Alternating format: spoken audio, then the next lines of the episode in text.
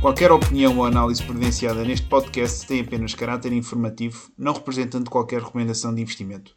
Para efeito, deverão procurar aconselhamento financeiro devidamente credenciado. Olá a todos, bem-vindos a mais um episódio Marca de Portuguesa. Francisco Monteiro, Zé Jordão, dia 21 de maio. Uh, eventualmente a consagração aqui do Benfica enquanto campeão nacional. Estás confiante, Zé? Uh, estou expectante. Significa que Vão levar os três pontos? Ou... Acho que é um jogo difícil. Espero que ganhemos. É possível, mas não é fácil. Uh, e pronto, se ganharmos, vou para o Marquês. Se não, vou para casa chorar, em posição fetal. Então, mas para a semana ainda há oportunidade, não é? Tá bem, contra quem é que vocês jogam no, no time? Isso, não sei. Com quem é? Uh, não me estou a lembrar contra quem é que jogamos, mas digo-te já. Uh, Santa Clara em casa. Ah, então. Acho que Santa Clara até está em último. Santa Clara já desceu. Até já vos podiam entregar o caneco, se calhar. Despachávamos já isto. Vamos ver. Ok, uh, então, esta semana, o que é que vamos uh, trazer aqui para a emenda? Iremos uh, começar por falar aqui sobre as obrigações dos clubes de futebol, aqui uma situação caricata que e Zé vamos comentar. Iremos depois falar do tema do momento, a questão aqui do debt ceiling, do teto da dívida aqui norte-americana e os, os, últimos desenvolvimentos que estão a marcar naturalmente aqui os mercados e a economia global nesta altura. Depois, eh, um breve comentário aqui às ações europeias, nomeadamente o facto aqui do DAX ter registado então aqui um máximo histórico. E, ouviram bem? Ou seja, aliás, comentámos já aqui o CAC, o índice francês, já tinha também atingido o máximo histórico aqui há algumas semanas. Foi a vez aqui de, do índice alemão, apesar da situação económica estar algo turbulenta, como todos saberão. Iremos depois falar também aqui sobre os últimos desenvolvimentos em termos de inteligência artificial, nomeadamente aqui o testemunho aqui do CEO da ChatGPT. Como é que se chama o senhor? Sam Altman. Sam Altman, que também tem estado aqui na vanguarda. Últimos dados macroeconómicos dos Estados Unidos. Situação social aqui em Port uh, Portugal, iremos falar aqui da Social Equity Initiative, que é um projeto aqui da Nova, não é? Aqui da uhum. Susana Peralta, que é colunista aqui do público, também costuma comentar a FTV, aqui alguns dados interessantes uhum. que querer, quereremos também comentar. E finalmente uh, um breve comentário também aqui sobre a situação da China e aqui uma Situação relacionada aqui com a dívida. Exato. Nova lata da seda, relacionada com a dívida aqui de uma série de países emergentes e creio que está efetivamente tudo. Então, hum, estamos aqui na, na, iminência então da consagração do Benfica enquanto campeão nacional e lembrei-me aqui de, de ir, digamos, analisar aqui uma, uma questão em mais detalhe, nomeadamente uh, a questão aqui da, das emissões obrigacionistas que têm sido feitas aqui pelos clubes de futebol recentemente o Benfica lançou, creio que foi aqui no início do mês. Um, basicamente, eles angariaram aqui 40 milhões de euros uh, a pagar 5,65%. O Porto fez a mesma coisa também aqui a SAD, aqui creio que foi na semana passada, irá pagar 6,25%. E isto fez-me um bocado de confusão inicialmente. Porquê? Porque quando as taxas de juros estavam a níveis super próximos de zero, eu tinha a ideia que eles pagariam, não vou dizer exatamente os mesmos valores, mas que o valor não seria, eh, digamos assim, tão reduzido ou tão inferior face, face ao valor que eles estão a pagar agora. E de facto, se nós tivermos em atenção os valores a que enfim, um investidor poderá uh, ver remunerado o seu dinheiro, não é? Nomeadamente a emprestar ao Estado aqui em certificados da Forro, não vou falar dos depósitos a prazo porque já sabem que isso nem, enfim, não vale a pena, não é? Mas de facto aqui comparado aqui com a taxa de retorno que, que enfim, que um investidor pode, pode ter aqui nos, nos certificados da Forro, uh, creio que, enfim, uh, claro que estamos a receber mais, mas estamos a assumir um nível maior de risco e, na minha opinião, nem de perto nem de longe compensa. Então, eh, porque se, falarmos de certificados de forro, estamos a falar de que taxas é? Andará aqui já. É assim, está nos 3,5%. No entanto, não é? o certificado de forro tem, é um produto com características ligeiramente diferentes das obrigações eh, Claro, se calhar também podíamos desenvolver esse ponto. Sim, sim. Se calhar. Uh, então, basicamente, a, a, principal diferença dos certificados de forro para as obrigações, uh, a maneira como o produto está estruturado. Primeiro, os certificados de forro são de mais longo prazo, uh, são de 10 anos, enquanto que estas obrigações, pelo menos do Benfica, eu acho que eram a 3, 4 anos. É, a regra já assim. são 4 anos, creio. Pronto. Do Porto também deve ser. no entanto, os certificados de forro têm uma parte muito interessante, têm duas características muito interessantes, que é. Um, primeiro tem juro, capitalizou o juro, ou seja, quando nós recebemos os juros de, dos certificados, automaticamente são reinvestidos em certificados da Forro, uh, basicamente criando ali uma, uma, uma, componente de juro composto, uh, que fazem com que. E depois também há o prémio de permanência, ou seja, uma pessoa que fique, que ponha mil euros durante os 10 anos e deixe lá o, o, dinheiro durante 10 anos, vai acabar por ter uma. No fim, vai estar a cobrar juros de 4,25%.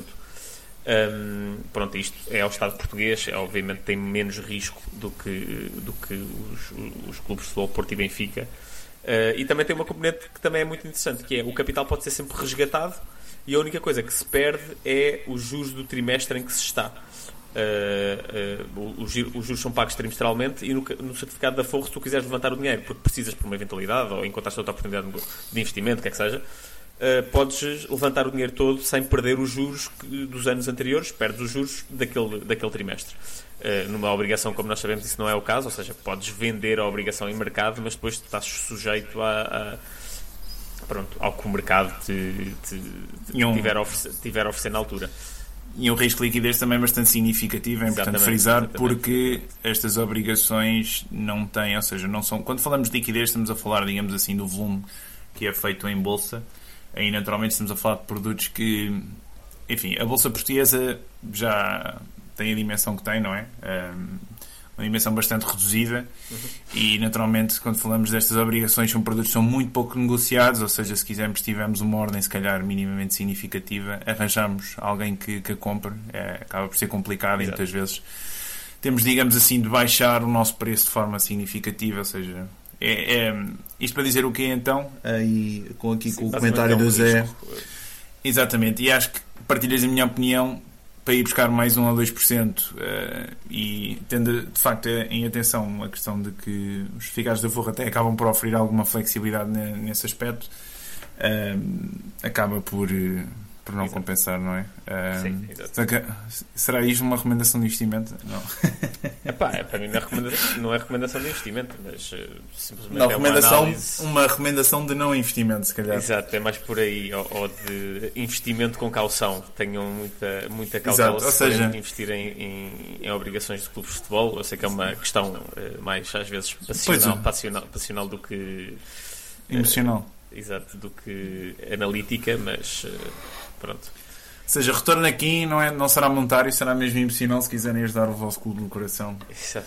a lograr, enfim, os seus objetivos. Um, feito, está feito então aqui uh, este pequeno apanhado que achei importante uh, fazer aqui nesta, nesta altura. Passamos então para a história do momento, aqui o Debt Ceiling, uma série de desenvolvimentos que tivemos aqui durante aqui esta semana. Uh, Joe Biden, aqui uh, os últimas, as últimas indicações que tem uh, sobre a proposta dos republicanos, disse que a considera inaceitável.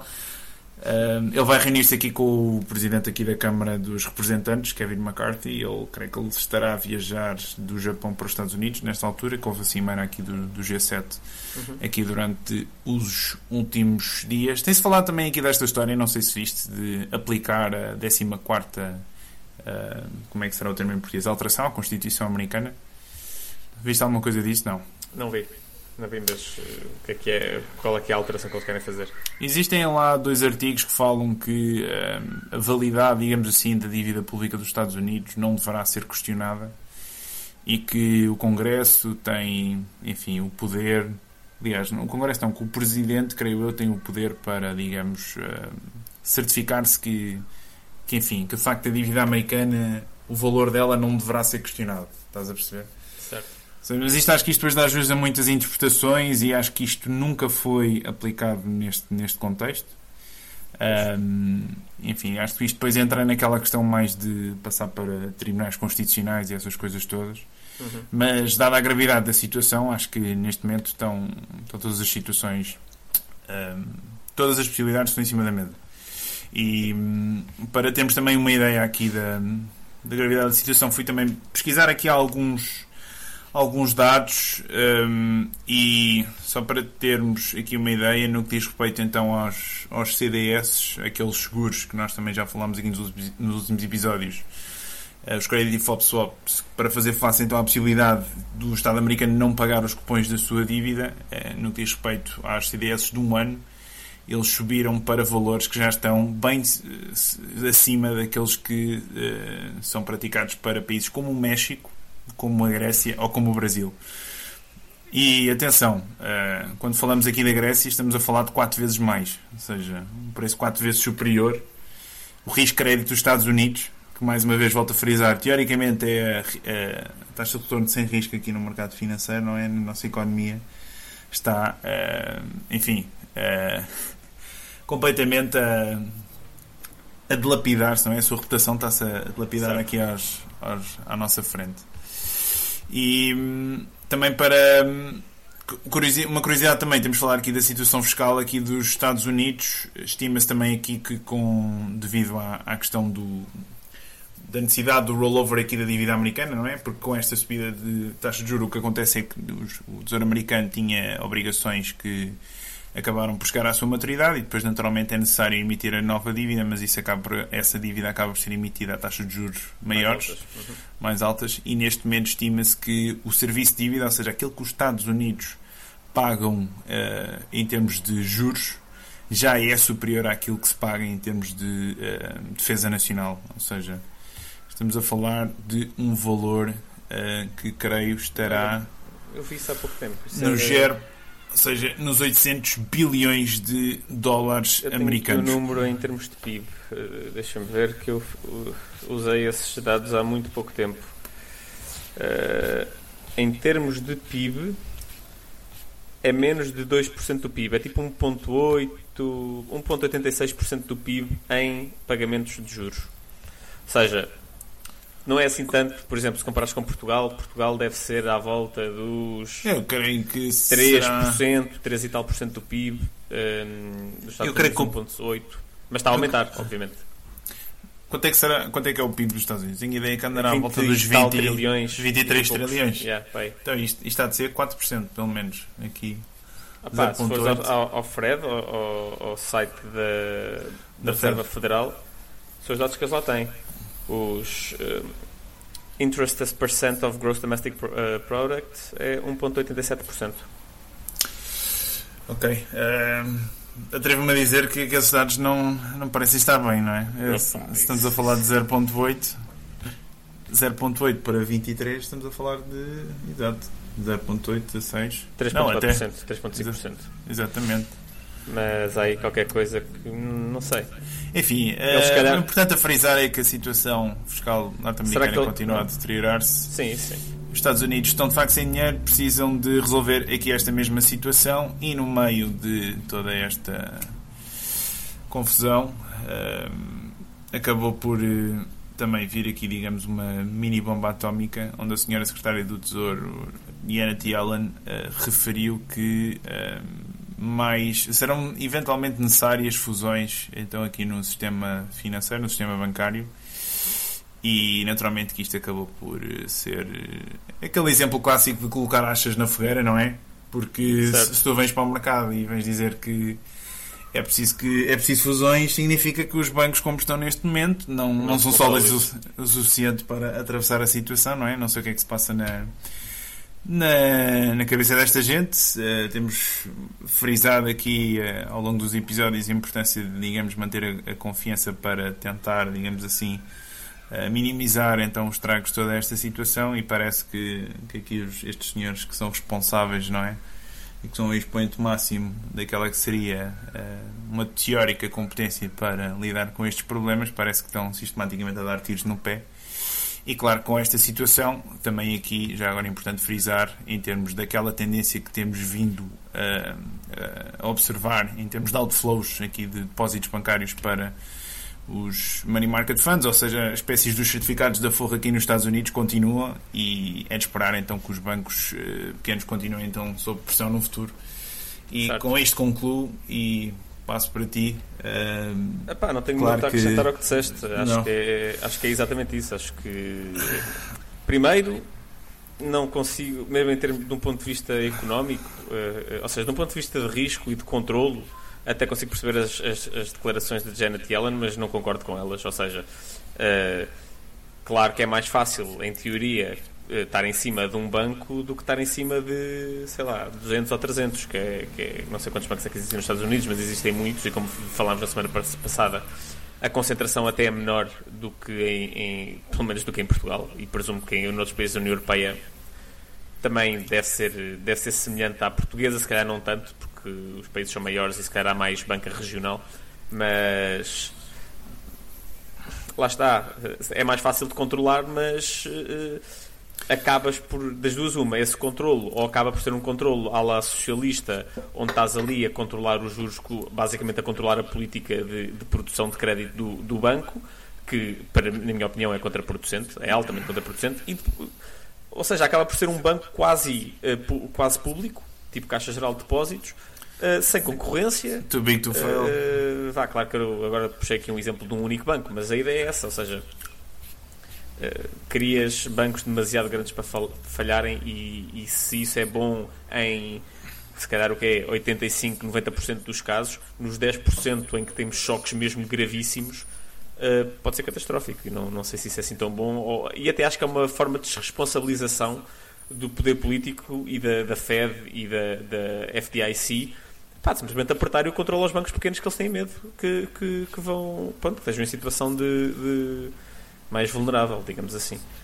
A situação não é de todo bonita e temos frisado. Uh, história, acho que ainda vamos, ainda vamos no início aqui da enfim, deste tumulto que temos, começou aqui no, no mês de março. Importante também frisar o Jim Bianco, não sei se conheces, também faz aqui uns posts interessantes.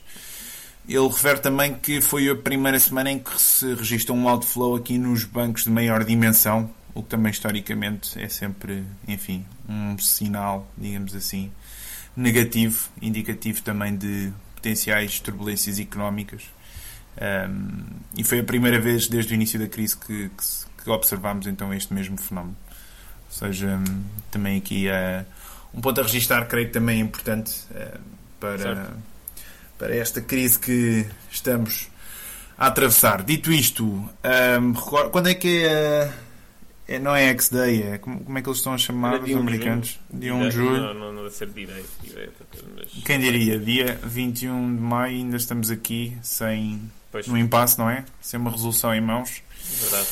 E, enfim, já sabem disparar volatilidade e, e, de facto se os Estados Unidos derem os mercados até estão muito calmos para pronto para, para, para, a possibilidade disto correr mal os mercados têm estado relativamente calmos por isso, os mercados uh, uh, de capital, uh, não, se calhar não tanto os outros, mas assim, é estranho. em termos de mercado monetário, a, a taxa de juros a um, um, mês tem registrado aqui níveis de volatilidade completamente atípicos, mas, mas sim, era de esperar também, creio eu, não é? Acho que foi uma surpresa. Tem sido uma surpresa nestes últimos tempos também o mercado acionista tem-se mostrado, digamos, resiliente a toda esta situação certo. e não aparenta estar muito preocupado, mas calhar é aquela história, não é? Que o risco acontece de repente e acontece rápido, eh, não é? Que as quedas, Exato. como é que é? As quedas são, são rápidas e. Os ganhos são, são lentos. Os, ganhos são lentos, não é? Yeah. Ok. Um, passando aqui para o próximo tema. Exato, DAX aqui em máximos históricos. Registrou então aqui, uh, creio que isto foi uh, sexta-feira, exatamente. Uh, nos 16.271 pontos. Eu ainda sou do, dos tempos em que quando comecei a trabalhar, ainda seja 2017, 2018, que a malta falava com. Enfim, a malta que tradeava e era sempre aquela história que o DAX, o DAX ia sempre, ia sempre cair, ia sempre cair. O DAX estava muito caro, muito caro. E olhando agora para trás com o devido insight, enfim, tem, sempre pior, tem sempre piada a revisionar esse, essas histórias. Certo. Mas de facto uma grande surpresa, não é? já com o CAC também aqui em França em máximos históricos, com, com um ciclo de, de tightening, não é? Bancos centrais uhum. e taxas de juros, mercados acionistas estar a performar de forma tão positiva. É curioso que quem tem liderado aqui em termos de bolsas a nível mundial tem sido o Japão, curiosamente, ou seja, aqui a, a bolsa japonesa Tóquio está com essencialmente retornos de 14% em 2023 se olharmos aqui para o Stock 600, andará a volta ali nos 8,8%. Eu tenho aqui o gráfico, mas não tenho as, as, os dados oficiais. E o S&P eh, está nos 8%. Ou seja, Tóquio a, a, dar aqui alto performance, mas de facto aqui dá-se então em máximos históricos. Como é que podemos explicar isto? Não é? Aqui com a ameaça de recessão aqui na, Pá, não sei. Será, eu acho será aquela que... componente valor-crescimento, talvez, não é? Talvez, eu também acho que deve ser uma componente de, daquilo que tu falaste há bocadinho. De, acho que na União Europeia, eu, eu sou particularmente uh, pessimista em relação à União Europeia e se calhar acho que há muito uh, a tentação de deixar que as nossas opiniões político-económicas acabem por cair para o, o, o campo pronto, financeiro, digamos assim. E, e, e acho que tendo em conta aquilo que a Europa atravessou no último ano, uh, os mercados europeus estarem a ter uma performance bastante superior à dos americanos, uh, é bastante surpreendente e, como tu disseste, mostra bem a resiliência dos mercados europeus. Um, ehm, não sei sinceramente quais é são os fatores que estão a causar eh, exatamente este, esta performance, digamos assim, mas há claramente uma componente de, de, de, ver que o pior cenário claramente não se está a desenrolar. O ano passado, pronto, com a questão da invasão da Rússia, toda a gente jurava a pé juntos que isto ia ser uma catástrofe e se calhar só o facto de não ser uma catástrofe uh, acaba por ser suficiente para, uh, para dar uma força. Agora, uh, não sei, também não sei qual é que é o PI dos mercados europeus, não, não estou bem. Não estou muito por dentro, para ser sincero. Eu creio que se deve também um bocado devido a esse facto, ou seja, foram também uh, aqui as bolsas uh, europeias que acabaram por não ter uma recuperação tão acentuada durante o Covid. Pois, agora estão lá. E que se calhar agora estão a apanhar aqui mais a carroça também num ambiente em que naturalmente acaba por se privilegiar então este tipo de empresas que não são, lá está, as, as chamadas tecnológicas que vão crescer, exato, vão crescer até o infinito, mas se calhar empresas mais sólidas. Sim, como a Europa está menos exposta a esse ambiente. Risco mas uh, sim, será para fazer uma análise mais detalhada, naturalmente que teria-se de olhar aqui para esses dados em termos de price to earnings. Se calhar já agora também queres dar aí um bit aí também só para explicar o price, price to earnings sim, em é contexto o... do índice. Também basicamente para... os price to earnings são no contexto do índice, basicamente fazem uma média de, de qual é qual é que é a relação preço-lucro que existe no, no, no mercado, pronto, no, na totalidade do mercado e acaba por ser assim um indicador de quão caro ou não está o mercado. Por exemplo, nos Estados Unidos a, a média do price to earnings anda ali entre os 14 e os 16, uh, eh, mas ultimamente já há muitos anos que anda muito acima disso. Uh, acho que agora com o Covid e pós-Covid, pós-Covid não, uh, pós-tightening cycle da Fed, acho que isso já mudou um bocado. Mas, mas sim, e na Europa não tenho ideia como é que está esse price to earning, ou seja, não, não sei bem como é que. Pronto, lá está, qual é que é o. se ou não. Ou seja, é, se calhar recapitulando, é, basicamente é, é, pegar nas ações do índice e é, somar enfim, os lucros que, que geram não é? e dividir pela sua capitalização bolsista. Aliás, será ao contrário. É pegar na capitalização bolsista das empresas e dividir pelos e lucros que elas geram. Para ter uma ideia de, enfim, de quantas vezes é que nós estamos a pagar então os lucros anuais do, do índice.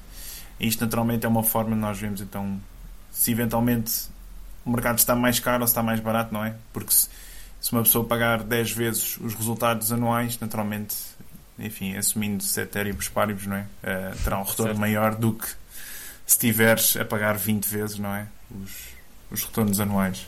Claro. Um, ok.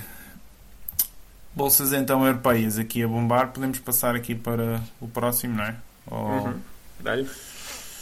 Ah, importante também já agora frisar, esqueci-me de dizer aqui, e se calhar fazer também ponto aqui para o próximo tema.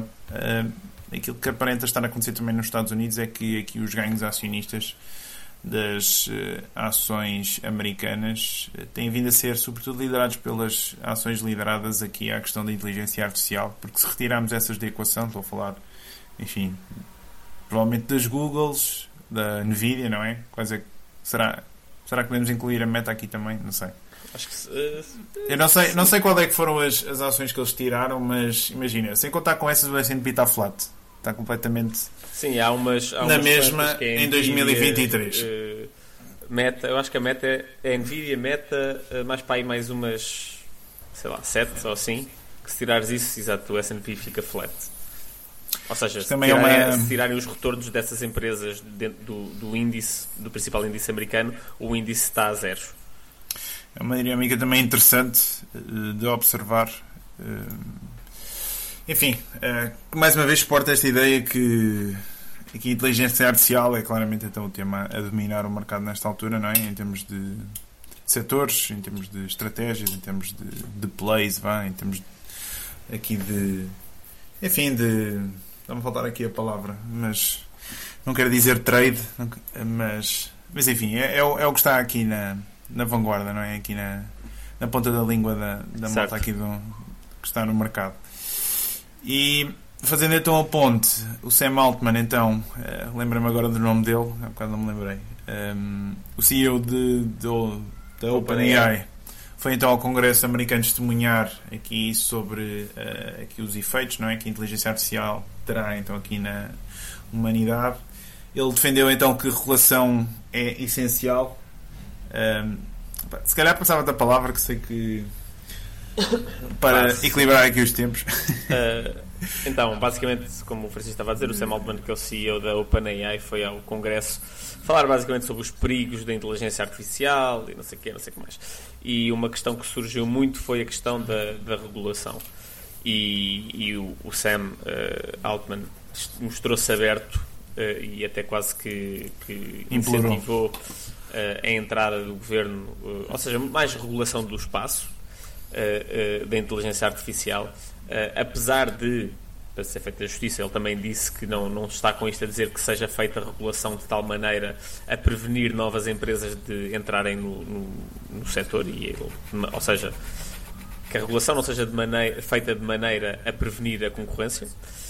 Um, mas a história não, não é isso que nos mostra, não é, Francisco? Uh, e o, o Tyler Cohen, que é um economista que escreve para a Bloomberg, escreveu um artigo curto, mas, mas interessante esta, esta semana sobre esse assunto. E houve um estu- ele, mencionou um estudo que se- pronto, foi publicado este ano, uh, acho que em fevereiro, uh, que mostrava que cerca de 37% do poder de mercado das maiores empresas americanas se deve precisamente à regulação. E eu não ponho aqui em causa as boas intenções do, do Sam Altman, eu acredito que ele de facto quer uma regulação que não impeça a concorrência, mas lá está, o caminho para o inferno está, está feito de boas intenções. E acho que temos muitos casos de, de, de, de regulações que foram feitas com boas intenções e que tiveram resultados muito maus. Uh, por exemplo, o caso do- da proteção de dados, acho que é um caso óbvio. Uh, aquilo que foi feito como uma tentativa de, pre- de prevenir, pronto, salvaguardar os consumidores. Primeiro é uma queixa que eu acho que a maior parte dos consumidores não tinha, ou seja, acho que a ideia de que tu entras num serviço como a Google ou como o Facebook, não pagas nada, tens tudo aquilo que eles têm para oferecer e aquilo que ele- o custo é coisas mais targeted para ti, ou seja, publicidade mais targeted. Eu percebo a, a- a questão de serem utilizado, utilizados dados para fazerem campanhas políticas e não sei o quê, mas esta ideia de que as pessoas não querem dar os dados eh, e que as empresas não têm que ficar com os dados, acho que é básico. Acho que é um bocado banha da cobra eh, e, e lá está, mas aquilo que foi feito para atacar essas empresas principalmente acaba por fazer o quê? Subir tanto os custos de, de- de regula- regulatórios, porque para isto é preciso ter uma equipa legal, é preciso ter um- uma, uma infraestrutura por trás muito grande para suportar isto, as empresas que ficaram prejudicadas são claramente as potenciais concorrentes da Google e do Facebook que não têm essa estrutura para pagar advogados e a tudo e mais alguma coisa para ah, estarem compliant com este tipo de, de- de regulações. Ah, outro exemplo, se calhar mais fácil, que toda a gente acho que sente, é a Uber e a Bolt e essas, eh, essas empresas que entraram num espaço que era tipicamente, que era extremamente regulado, que era os táxis, e que, pelo menos na minha experiência pessoal, era péssimo, Uh, sempre podias encontrar um ou outro taxista tranquilos e, e, que conduziam de forma segura, eram simpáticos e não sei o que mais. Mas encontravas muitos que não eram uh, e, e, era caríssimo. E pronto, basicamente a regulação desse setor estava a prevenir uh, um melhor serviço. a única coisa que estava a prevenir era um melhor serviço aos, aos, aos clientes. claro que a Uber depois tem outros problemas, mas, mas os consumidores, desde que a Uber entrou no mercado, acho que é óbvio que ganharam. Não sei o que é que tu, o que é que tu achas sobre isso. Pá, não estava à espera de um manifesto tão libertário da tua parte, confesso. Eh, fiquei algo surpreendido. Ehm, mas imagina, eu não tive a oportunidade de ver aqui, só vi os, os as entrelinhas, só vi um resumo. Ehm, ele defendeu alguma relação em particular eh, ou falou só de forma abstrata?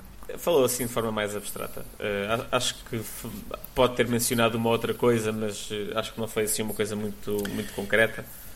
É creio que a grande preocupação se prende com a, aquela questão da tecnologia ser utilizada, não é? Para uhum. fins, uh, enfim, menos positivos, não é? Ou seja, ah, o, que é que, o que é que poderá ou seja, vamos pôr então nesse. No papel vamos tentar fazer nesse, nesse, Exatamente, no papel do regulador esta, esta tecnologia pode ser então utilizada por pessoas para fins uh, vá, bélicos, não é? Ou fins terroristas. Eu não sei se será bélicos, mas pode, sim. O que, é, o que é que tu podes fazer enquanto regulador? Que é emitir uma não sei. Isto se calhar também é a nossa inexperiência. Epá, eu, é? acho, eu acho que é mais, sim, imagina, acho que são temas muito complexos. A parte regulatória deve ser um labirinto, por isso lá está. Por isso é que é uma maneira de. E até um fun fact: uh, uh, eu já fui, já fui em tempos investidor da Uber e um dos meus argumentos a favor de investir na Uber era precisamente que as pressões sociais do facto de eles pagarem mal aos condutores e não sei o quê ia levar a regulação que ia fazer com que a Uber fosse um, eh, se transformasse num monopólio na maior parte das cidades em que atuasse. Ou seja, essa era a minha, tese, a, a minha tese de investimento, uh, que não, não, se, não se revelou e por isso também, entretanto, saí da, da posição. Mas. Epá, eu acho que a questão italiana, eles, lá está, eles vão puxar a questão do, do, da proteção de dados, pá, que me parece uma, uma palhaçada. Pá.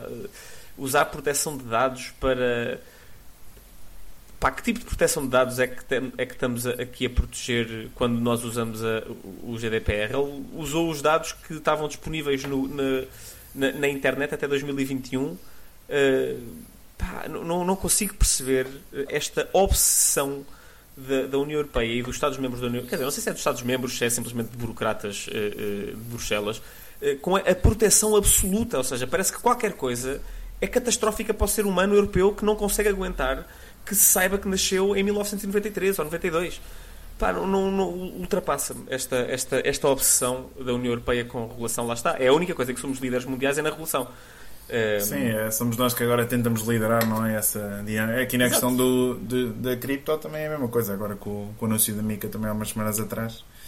Acho que a ideia também é essa, sermos, sermos nós, entre aspas, a iniciar esse movimento para depois exportarmos as bases da nossa relação. Uh, uh, yeah, vai ser uma exportação. Uh, pá, eh, que ganhos de produtividade é que vêm da exportação de, regula de regulações? Pá, é, ultrapassa-me, mas, mas pá, não, não, eu, eu acho sinceramente eu acho que a, a questão... é que se estas empresas todas fossem europeias, eu duvido muito que houvesse esta regulação.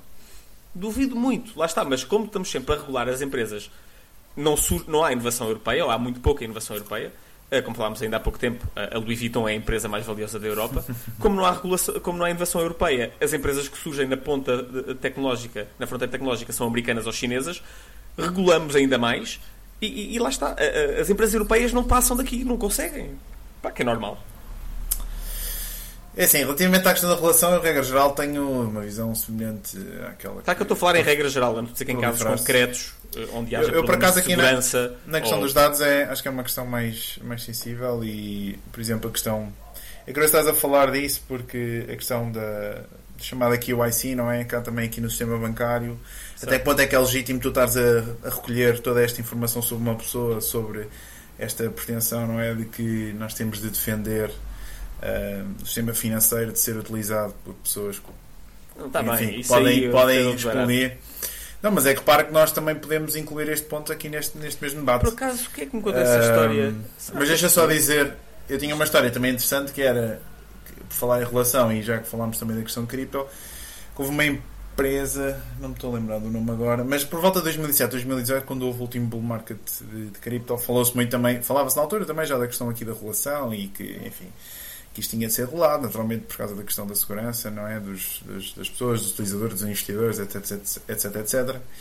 E na altura o, o, o, enfim, o senador, eles lançaram um pacote de legislação, de regulação, em que o que aconteceu foi que as empresas que trabalhavam acabaram por trabalhavam lá em Nova York acabaram todas por ir embora mas depois havia uma ou duas que enfim dada a sua dimensão acabaram por ficar obrigadas a, a, acabaram por ser obrigadas a ficar e o que aconteceu foi que o tipo que desenvolveu essa mesma relação depois acabou por ir trabalhar para essa empresa precisamente para dar consultoria para uh, enfim, ajudar essa malta a, a, conseguir dar a volta às relações que ele próprio criou. E creio que é o Nassim Taleb também, ele, ele, ele fala muito desta questão aqui também da relação como sendo, enfim, só. Ou seja, a vida é demasiado curta para um gajo estar aqui com burocracias e, e, pá, e estas coisas todas.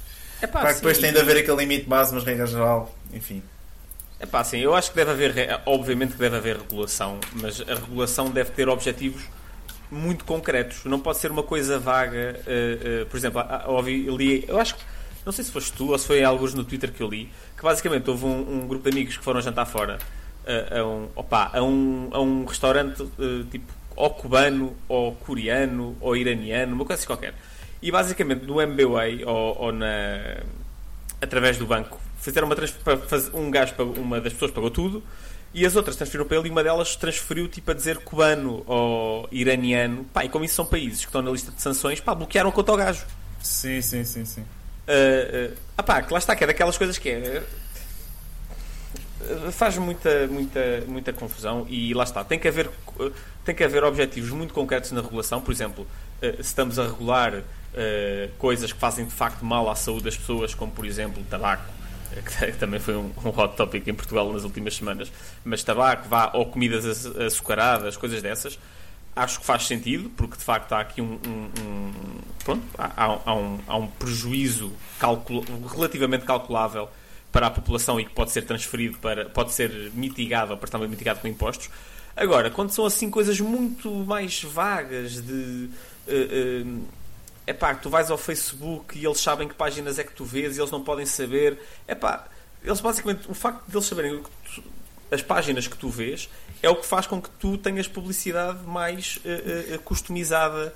Uh, eu, eu, isso será sempre uma questão depois mais individual, creio. As pessoas claro. que valorizam terem não, esse maior nível de privacidade. Mas as pessoas podem, exato, podem abandonar os serviços que, que se acham que é uma invasão à sua privacidade demasiado intrusiva. Certo. Um, tinha mais qualquer coisa aqui para referir e agora esqueci-me. Enfim, acho que vamos ter de passar ao próximo tópico. Se vamos. me lembrar, ainda, acho que ainda vamos, ainda vamos a tempo. Certo. Próximos tópicos. Ah, aqui é um, um rápido apanhado só dos últimos desenvolvimentos aqui nos Estados Unidos. Se calhar esse mesmo assim, só um comentário terno, visto que já estamos, uhum. se calhar, também aqui apertados em termos do nosso timing. Uh, então, os últimos desenvolvimentos, houve aqui. Uh, o que é que houve? Pedidos de subsídio de desemprego semanais que registraram um valor inferior. À semana passada, recordo que o valor da semana passada tinha quebrado. Então, aqui também a, a tendência de estabilização que tínhamos vindo a assistir aqui nos últimos meses tinha sido o valor mais alto desde.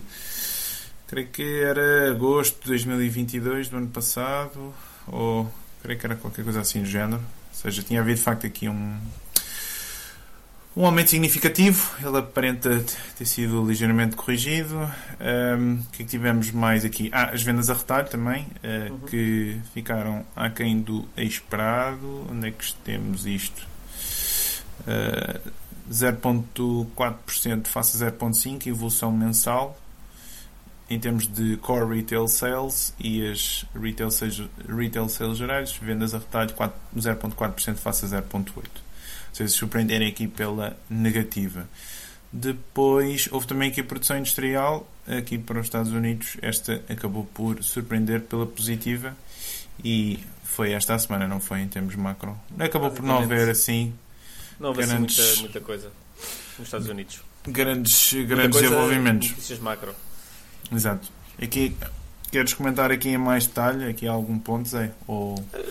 Acho, acho que não. Deixamos não só vale, a nota. Não vale a pena, sim. Ok, então. eh, Ah, houve também este artigo giro do New York Times que fala The Greatest Wealth Transfer in History is Here with Familiar Rich Winners. Ou seja, que vai haver aqui uma transformação. Transformação não, uma transferência Transferência. Riqueza entre gerações, entre, neste caso, os baby boomers, não é? E os millennials e. Enfim, acho que a próxima geração ainda, ainda vai ter de disparar aqui um pouco. Um, o que é que achas que se poderá alterar, digamos assim, em termos de tendências de investimento? Eu já tenho a minha. te- Se Epá, malta já tendências sabe. de investimento. Não, mas imagina, como é, que, como é que achas que é esta nova geração? Ou seja, os millennials vão de. quê? É de. Nove- 96, não é? Não, Não, até. não, não, não, muito antes. Não, não, não. uh, 96 máximo. Nós ainda Ah, somos ok. millennials, não somos. Ok, sim, sim, sim, sim. Eh, é pá, é de 80 É. e tal a 90 e tal.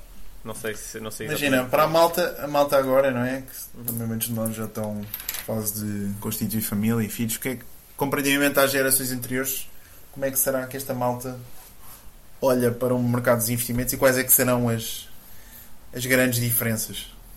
Ok. É assim, eu acho que a grande diferença, eu não sei, em, em termos de classes de ativos, não, não te sei dizer. Eh, eu acho que as grandes diferenças é o acesso. Eh, acho que antigamente eh, não havia o mesmo tipo de acesso, de, pá, nem pouco mais ou menos, que há hoje. Não havia, não havia marca de portuguesa, não é? Exatamente. Estes pobres coitados não, não tiveram a oportunidade de investir enquanto nós estávamos aqui a largar conhecimento.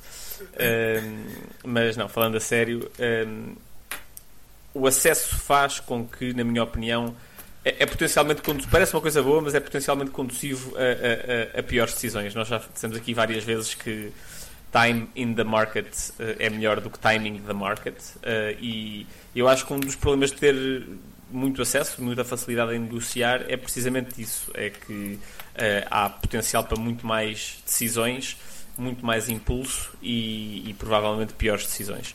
Ahm, tenho um bocadinho de receio que acabe por resultar em mais YOLO e mais investir em, em- em ativos eh, eh, pouco produtivos e que, e que não gerem muita riqueza. Ahm, como por exemplo uma GameStop ou um- uma AMC da vida, só pela graça. Mas sinceramente acho que à medida que as pessoas vão ficando mais velhas também vão ficando mais conservadoras e não vão brincando tanto com o dinheiro que lhes custou ganhar, mas não sei o que é que tu achas. O que eu acho é que temos uma geração mais qualificada, uma geração mais informada, é não é? Comparativamente àquela que viveu antes de nós. E como tal, acho que existe esse maior potencial para, para, enfim, para fazer as coisas da forma certa.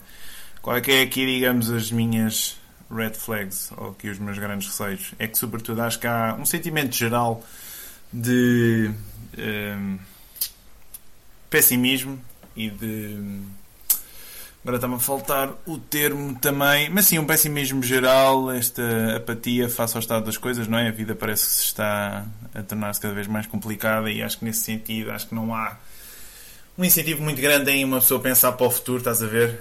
Um, Uhum. Acho que é mais, enfim, tentar fazer a vida e, ok, se sobrar aqui uns trocos, para que é que um gajo vai estar aqui a, a, Investir. pen- a investir e hum, acho que será esse, esse o ponto. E depois, acho que também, regra geral, financial advisors, aqui em Portugal acho que também há muito trabalho para fazer.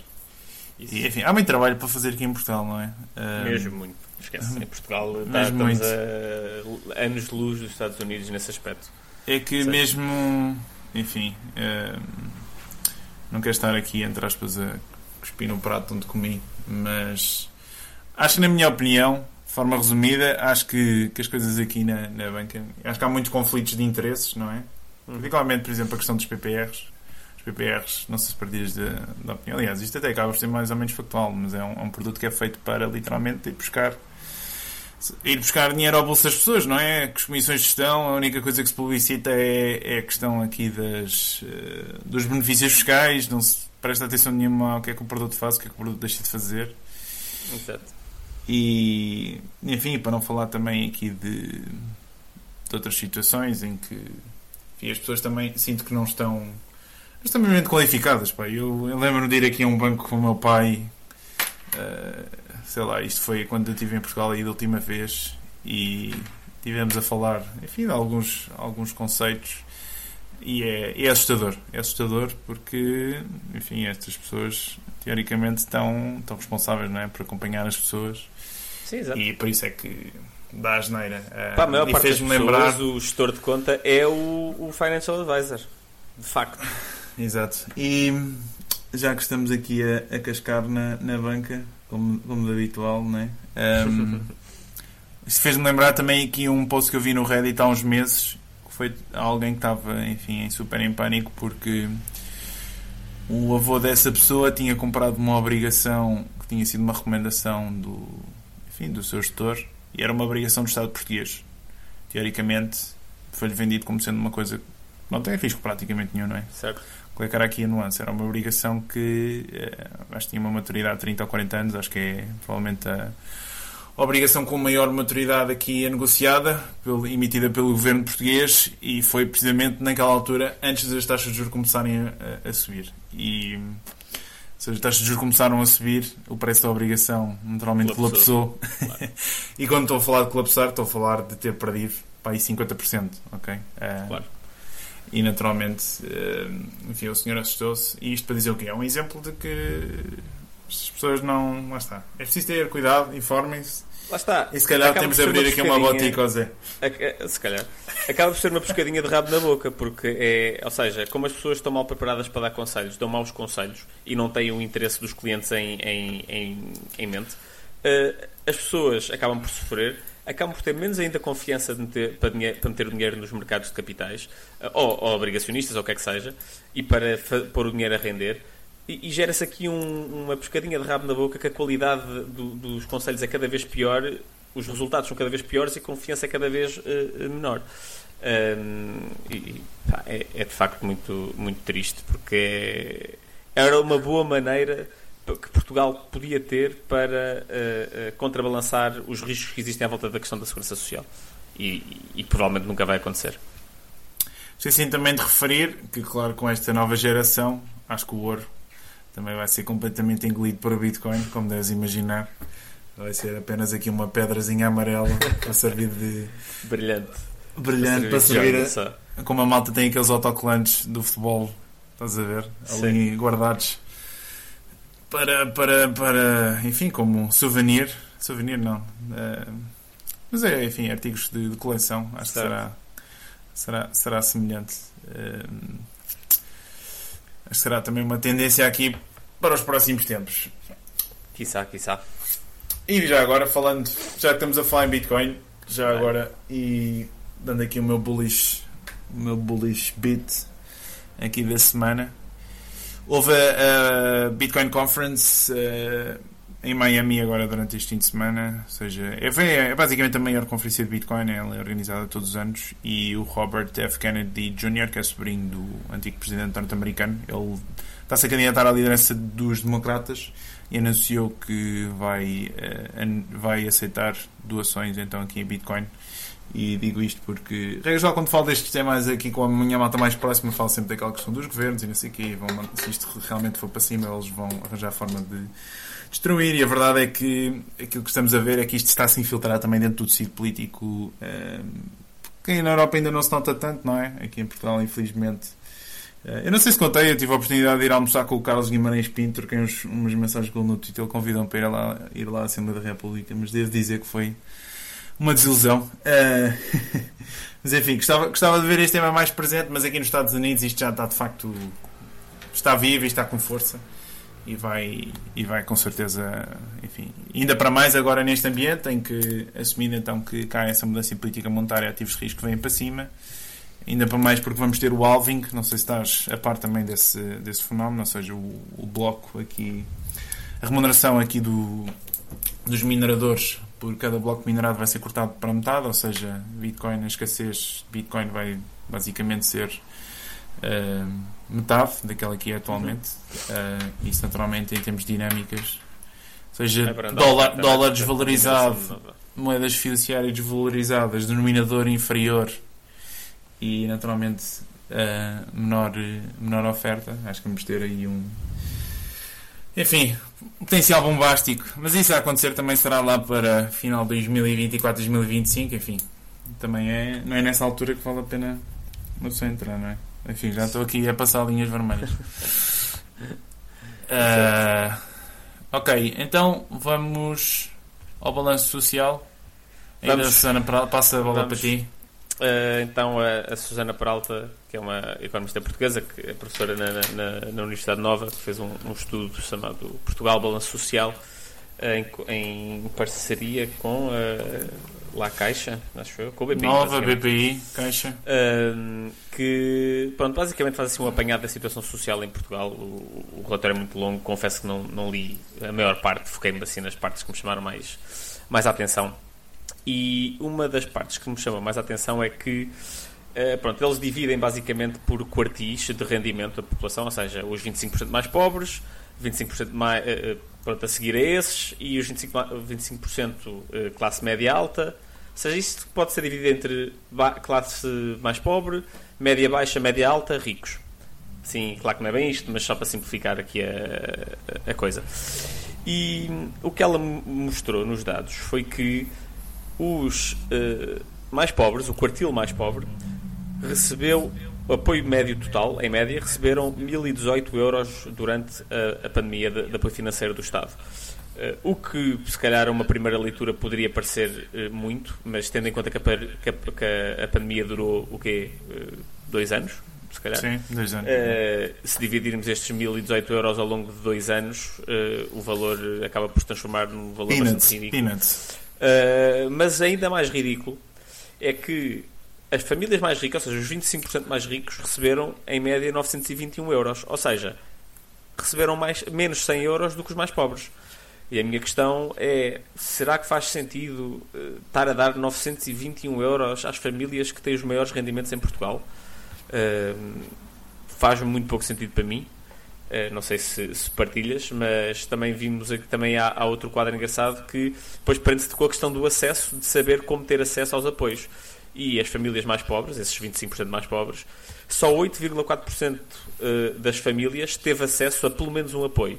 Enquanto que as famílias mais ricas, eh, a classe média alta e a classe mais rica, eh, tiveram 15% tiveram acesso a pelo menos um apoio, quase o dobro. Um, Ou seja, E- está tudo, tá tudo aí a mamar. Seja rico, seja pobre. é pá, sim, mas, Mas a questão é não. essa: é que em Portugal há um, há um Ganho pouco, discurso. ganho muito. há um discurso que dá força a, a uma certa força política que eu não vou, não vou mencionar, eh, que, que basicamente que há, há a malta que trabalha e que, que tipicamente é a classe média, classe média alta, que está a sustentar os, os pobretanas que não fazem nenhum e estão de perna cruzada em casa a comer subsídios. E, e o que isto mostra é que não é bem assim. É que a malta rica recebe quase tantos subsídios como os pobres, que é, na minha opinião, muito mais chocante. E isto fez-me lembrar de um artigo do Luís Aguiar Conraria p- para o Expresso, que é outro economista português, que o artigo chama-se eh, A Nova Zelândia de Pernas para o Ar. E basicamente quer mostrar como a maneira como Portugal é quase um espelho da Nova Zelândia em termos de eh, apoios. E eh, o que ele mostra é que da percentagem das transferências públicas de rendimentos recebidas por indivíduos em idade ativa, por grupos de rendimento, 40% dos apoios vai para, 20% mais, para os 20% mais ricos do país, em Portugal. E só 11% dos apoios vão para, e 11% dos apoios vão para, para os 20% mais pobres. Ou seja, os mais ricos recebem substancialmente quase 4 vezes mais em apoios do que os mais pobres em Portugal. Mas isto estamos a falar de apoios em geral, não é? Não estamos a Tudo, falar. tudo. Então está a fazer uma contabilização total dos apoios eh, eh, a indivíduos, não é a empresas aqui no meio, ok? Ahm, e, e- e é chocante, não é? Porque andamos a- aqui a fingir, muita gente anda a fingir que em Portugal é um, é um país em que muita malta, que a malta pobre não quer trabalhar e que depende de subsídios e depois vamos a ver bem quem recebe os subsídios até são os mais ricos. E, e para mim é, é particularmente chocante. O que é que eu posso dizer? Hum, percebo percebo uh, aqui a tua uh, perplexidade. Ou... Perplexidade, sim, aqui com, com essas atitudes por parte dessas mesmas pessoas, visto que aquilo posso dizer também. E E do Estado, atenção, aqui para mim a questão é, é o Estado dar, a, dar asa que isto aconteça. Desculpa ter interrompido.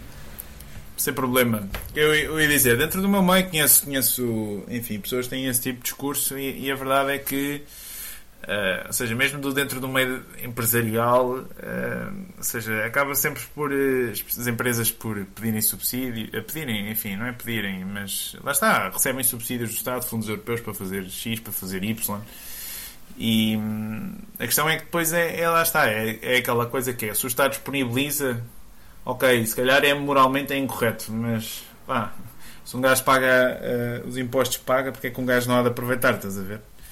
independentemente de ser justo ou não. E acho que, acho que há muitas pessoas que estão nessa, nessa situação, mas de facto depois é um bocado hipócrita virem a falar nessa, nessa, mesma, nessa mesma questão. E, e atenção, uh, com certeza que haverá gente que realmente tenta, se calhar, tirar partido não é? aqui da, da situação e, e acaba por estar verdadeiramente um, eh, a viver à custa dos outros, não é? E não é maiores parasitas do que aqui os nossos amigos bancos centrais. Uh, mas, mas, mas de facto, sim, reconheço que posso haver e há já aqui alguma hipocrisia aqui por parte de determinadas pessoas da sociedade. Mas acho, acho que é mais esse caso em que as pessoas simplesmente fazem aquilo, se calhar, que têm para para sobreviver e se calhar, enfim, há, há na procura pôr, de mais algo. Eu não estou aqui a julgar no sentido de, ai, não, quer dizer, eu acho que não deviam, mas eu não estou aqui a julgar de ah, estas pessoas são más porque vão buscar subsídios. Não, se os subsídios são disponíveis, acho que economicamente faz sentido ir buscá-los. Uh, mas lá está, essa, essa hipocrisia e o facto do Estado dar aso a que isso possa acontecer, uh, uh, porque se for para pessoas que precisam de facto, é uma coisa. E, e, é claro que há todo um debate à volta de se deve-se dar subsídios às pessoas mais pobres ou não. Agora, acho que não existe debate à volta de deve-se dar subsídios a pessoas, a pessoas mais ricas ou não. E é aí que está a minha, a minha cena. Mas pronto. Ok, está feito então, se calhar, este mini rant. Uhum. Temos aí a última notícia. Aqui, Sim, da China. comentar? Sim, é uma coisa muito rápida. Uh, basicamente, há, há, uns anos houve um grande alarido à volta da, da nova Rota da Seda, que era basicamente uma série de projetos de infraestruturas uh, entre, eh, no espaço da Eurásia, ou seja, no continente que vai desde Eurásia e África. Uh, União Europeia, Ásia, África, financiado pela China. Basicamente, a China oferecia, oferecia não, emprestava dinheiro para, para, esses países, principalmente os emergentes, mas também alguns europeus. Acho que o Porto, a Itália houve muita discussão à volta disso. Em Portugal, acho que também houve alguma. Um, que, que, poderia haver projetos financiados por, com isso com esses, esses apoios. No entanto, isso está tudo a, a, correr pessimamente. E os países, basicamente, que entraram, os países mais pobres, emergentes, que entraram nessa, nesse negócio, estão a sofrer as consequências. Um, segundo uma análise da Associated Press, países como o Paquistão, Laos, Mongólia, Zâmbia, Sri Lanka, uh, estão a dedicar cerca de um terço das receitas do governo, dos governos para pagar juros à China.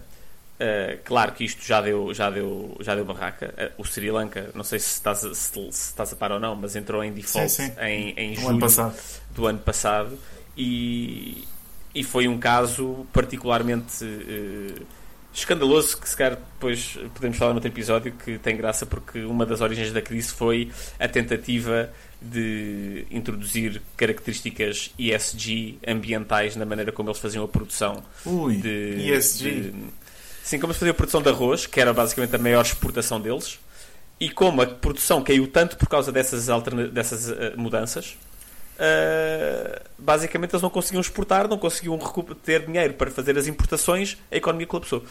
Um, isto numa altura da guerra da Ucrânia, em que os preços dispararam todos, e, e pronto. Um, a Zâmbia também entrou em default, uh, basicamente porque as, as reservas cambiais desses países acabaram. Uh, no Paquistão já há empresas a despedir trabalhadores porque o custo da eletricidade, como importar, elet como importar combustíveis é tão caro e não têm reservas para fazer, as empresas estão a despedir pessoas porque não querem produzir, porque produzir gasta eletricidade. Uh, e, e, e, lá está, isto contrasta muito depois o tratamento que há com o Ocidente, porque há muitas vezes esta narrativa de que ah, o, o Ocidente neoliberal que anda a, a, a, prejudicar os países em desenvolvimento, e, e que até pode ser verdade mas a China, que não é, eh, não faz parte desse ocidente neoliberal, eh, faz muito pior, porque basicamente as condições de financiamento não são conhecidas. Existe um regime de sigilo absoluto à volta dos, dos termos do empréstimo, dos empréstimos. Como não é sabido o que é que está a ser emprestado, os, os outros países também não se querem chegar à frente e ajudar porque não sabem bem em, em, o tipo de problemas em que estes países estão metidos ou não, verdadeiramente. E, e não sei, a mim dá-me sempre. É, é, é, sempre triste ver países em desenvolvimento nesta permanente. Uh, neste permanente ciclo de pobreza, de grandes investimentos, quebra desses investimentos e depois uh, toda a pobreza que, que, vem daí, mas ver como a China, que supostamente é a grande alternativa, tem práticas. Ah, e a China recusa-se a fazer um write-down desta dívida uh, e a assumir perdas, a renegociar, recusam-se e acho muita graça como é, a grande alternativa ao, ao, ao Ocidente é, é, esta fraca figura, na minha opinião. Deixa-me só dizer que, na minha opinião, acho que o Ocidente também não é, de perto nem de longe, aqui, enfim, uh, não é que não tenha. Não, não, de todo, de todo. E até temos muito um passado e... sombrio mesmo, mas. Não, eh, mas a questão é que acho que aquilo que a China com certeza fará é um bocado replicar aqui a receita que, os Estados Unidos hum. e que o mundo ocidental têm feito através do FMI e também do Banco Mundial. Não, não, não, porque essas coisas que o FMI faz são todas disclosed, uh, uh, tem taxas de juro que toda a gente sabe quais é que são, tem termos que toda a gente sabe quais é que são. A China não faz disclose de nada e okay. uh, usa muitos meios para contornar basicamente a dívida oficial. Independentemente da transparência, a questão é que se olhares para aquilo que essas instituições têm vindo a fazer nas últimas décadas, com certeza chegarás exatamente à mesma conclusão que chegaste agora com, com a questão da China. Que acho genuinamente que não há um interesse aqui da. Lá está, da parte destes países, que realmente os países em desenvolvimento façam o seu caminho e que as pessoas saiam da pobreza porque acaba Eu acho que há um interesse, eu acho é que não há capacidade. Eh, eh, eu, eu acho que o problema é cegueira intelectual aí. E eu acho que no, no caso da China não é esse o caso. É, é, acho não. Acaba por ser más, acabam por ser más intenções. Mas lá está. As intenções valem o que valem, não valem assim tanto quanto isso. Mas nestes.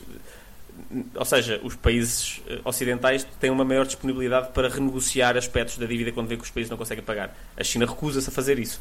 Uh, os países ocidentais emprestam até um certo nível. Os países, a China empresta uh, o, o, possível até chegar ali a um ponto em que consegue uh, garantir que tem acesso a certos ativos como portos e não sei o quê, não sei o que mais. E, e, e portanto, acho que são práticas diferentes, mas eu percebo o que é que queres dizer e, e concordo. Tenho... Estou aqui a fazer um argumento para o Ocidente, é mais um argumento uh, contra uh, práticas chinesas. Eu tenho aqui um livro que é o Confessions of an Economic Hitman para ler, do John Perkins. Ele foi um tipo que trabalhou aqui com uma consultora americana Eu até vou parafrasear aqui a contracapa do livro.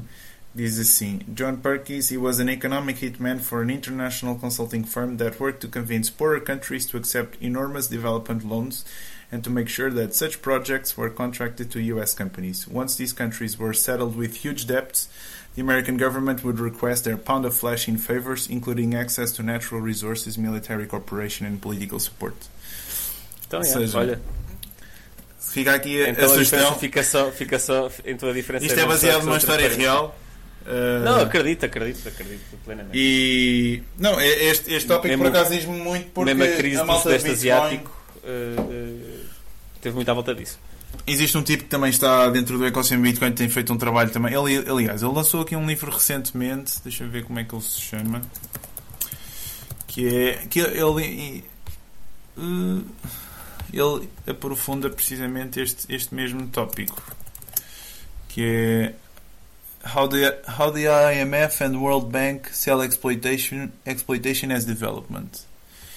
E acho que foi lançado agora há um mês, sensivelmente. E abre os olhos. Ele tem uma história, por exemplo, imagina que no Camboja, a malta lá, imagina os Estados Unidos chegam lá, a malta era, enfim, tinha autoprodução, estás a ver? Conseguia. Eles eram pobres, mas produziam a comida deles, faziam as, as coisas deles. Eram o que é que eles fazem? Eram os autossuficientes. Tinham autonomia. Chegam lá, ah não, isto nós temos de uh, mandar abaixo a vossa economia, temos de dar aqui um refresh. Vão-se dedicar aqui à produção de camarão. E o que é que sim, acontece? Sim. Os gajos, como estão dependentes de, do exterior para comprar qualquer coisa, ok, vamos a isso, e depois, eh, lá está, acabam por perder a sua autonomia e depois acabam por ser um ciclo vicioso em que acabam por enterrar, entre aspas, assim, o próprio. Certo, próprio certo. Eu não, eu, não, eu não, não ponho nada, absolutamente nada disso em causa, concordo absolutamente contigo. Eu só acho é que aos níveis mais altos há um interesse genuíno que depois, na implementação certos interesses capturam uh, e aproveitam-se desse interesse genuíno para fazer as coisas de maneira a serem elas a lucrar e não serem os países. E na China eu duvido das intenções desse do, do top-down. Ah pá, eu não sei. Eu tenho as minhas suspeitas. Mas, cara, cara, sabes, tô, sabes tô que, por exemplo, existem países africanos cuja moeda ainda é controlada pelo governo francês. Sabias disso? Não fazia ideia, estou sincero. O franco CFA. Só para tu teres Sei que existe uma moeda comum uh, uh, africana. Os países são obrigados a ter uma série de reservas no, no Banco Central francês. Imagina, sempre que eles querem fazer um, um câmbio para uma moeda internacional, têm de passar sempre por, por França. Levam sempre uma talhada. Sério? Pá, pronto, então é. Então, Vou dar aqui olha. umas. Pá, sugestões. Já temos aqui muitas sugestões. Já, já, já. já. Por acaso esta semana Posso... não, não tenho assim muitas não tenho assim sugestão nenhuma. Este, este livro é giro, estou aqui para ler. Foi uma prenda de Natal há uns anos para trás e lembro-me na altura recebi e eu assim, mas para, porquê que foram-me oferecer isto, pá? E agora, passados uns anos, enfim. Pode ser útil. Exato, pode ser útil. As estrelas voltaram a alinhar-se. Eh, e eu vou meter também aqui nas notas um artigo também sobre este, este tema para quem quiser explorar. E hum, tinha também aqui a minha sugestão semanal que era aqui o documentário sobre a Silk Road. Sabes o que é que é a Silk Road? Ah pá, não era o, uh, uma bolsa de, de cripto, uma coisa qualquer? Não, não. Isto foi um site de drogas que foi implementado Exato. em 2011 e, enfim, tinha uma filosofia muito anarcocapitalista, muito libertária, em que a ideia era, enfim, também combater um bocado a guerra às drogas, estás a ver? Ou seja, uhum. Existe este debate que também acaba por ser interessante, por acaso. Esta questão aqui das drogas, até que ponto é que este combate acabou por trazer alguma coisa de jeito? Alguma coisa, seja, de jeito, no sentido em que, ok, se calhar traz resultados positivos, mas depois também é esta questão toda da mortalidade e estas coisas todas, não é? Que se calhar acabam a fazer com que mas traz, não se compense. Tenho sérias dúvidas tenha trazido resultados positivos. Pronto, Sim, é, é isso que eu estou a dizer. Não sou expert no assunto. Não, é, ou seja, os potenciais benefícios que possam advir, não é? uhum. depois também são passíveis de serem discutidos, não, não, não são compensados pela, pelo mal que, que fazem. Um, mas, ou seja, havia esta filosofia muito libertária dentro do site e, enfim, ele depois foi mandado abaixo e há suspeitas que houve aqui a um excesso, digamos assim, de poderes por parte do, do, governo americano em que eles contaram aqui com a ajuda da NSA para basicamente fazer o hack aqui a um, um servidor que depois ajudou a descobrirem quem era uma das pessoas que fazia a gestão do site e basicamente eles depois condenaram uh, o nome do tipo chama-se Ross Ulbricht e condenaram o tipo a duas prisões perpétuas e enfim uh, fala-se que o, que, que o, julgamento dele não foi uh, genuíno, não foi justo. E acho que é também uma, uma daquelas coisas que é boa para as pessoas abrirem os olhos porque fala sempre aquela, aquela coisa da liberdade e não sei somos todos livres, isto é, toda a gente tem direitos Sim, e depois, e quando, Estado, e quando ouves... o Estado de Direito norte-americano, eu digo isto porque a minha namorada pronto, é, é, já foi advogada e é jurista e, e, tem muito interesse nisso, e aquilo não tem nada a ver, as garantias lá são muito diferentes. Claro, e imagina, e tu vês, e vês o que é que se passa com, com o Juliana Assange, não é? Que foi um tipo simplesmente criou um site para as pessoas partilharem informação, não é? No fundo foi aquilo que ele fez, e é provavelmente, enfim a pessoa mais uh, odiada pelo governo americano, não é? A parte do Snowden, que acho que agora Talvez. está na Rússia. Uh, mas enfim, acho que a situação do Snowden será Sim, diferente. mas aí a questão do Wikileaks e não sei o quê, uh, apesar de, atenção, concordar contigo de que há claramente uma perseguição, uh, lá está, as intenções por trás daquilo, lá está, nunca mas a questão há informação é... da China ou da Rússia. A, a informação era só, ah, os Estados Unidos são tão maus. E quando isso é assim, atenção, tem todo, na minha opinião, tem direito, se não forem coisas pá, pronto, tem direito, na minha opinião, à informação, mas, mas eh, havia ali uma intenção que, não, na minha opinião, não era pura. Mas a questão é que, não sei se estou errado, mas pelo que sei, ele apenas criou uma plataforma para os jornalistas poderem divulgar a informação. Ou seja, certo, estamos a falar do direito ao, ao, jornalismo livre. Claro, e... claro, mas eu não estou a dizer do direito, eu estou a dizer da parte da minha opinião. Eh, curiosamente, os jornalistas nunca apresentavam nada da Rússia ou da China, ou do Irão, ou da Coreia do Norte. Era sempre dos Estados Unidos, Pá, e que mostra ali um bocadinho que. Lá está, que havia ali um viés que, que é legítimo e é, e é um direito. De, as pessoas têm o direito de terem uh, vieses diferentes do, da norma. Por isso. Se calhar eram, são também aqueles que têm mais a esconder, não sei. Hum. Teoria da conspiração. Isto está-se a dar um podcast de teorias da conspiração, Zé. É pá. Não me faças isso, homem. Ok, vamos então, está feito. Vamos fechar, está feito. Viva, viva o Sporting, vamos a essa vitória. e eu vou ver aqui a final da Euroleague, aqui do basquete. Dá-lhe. E está feito. Então vá, Grande boa abraço. semana. Voltamos para a Grande semana. abraço. Até para a semana.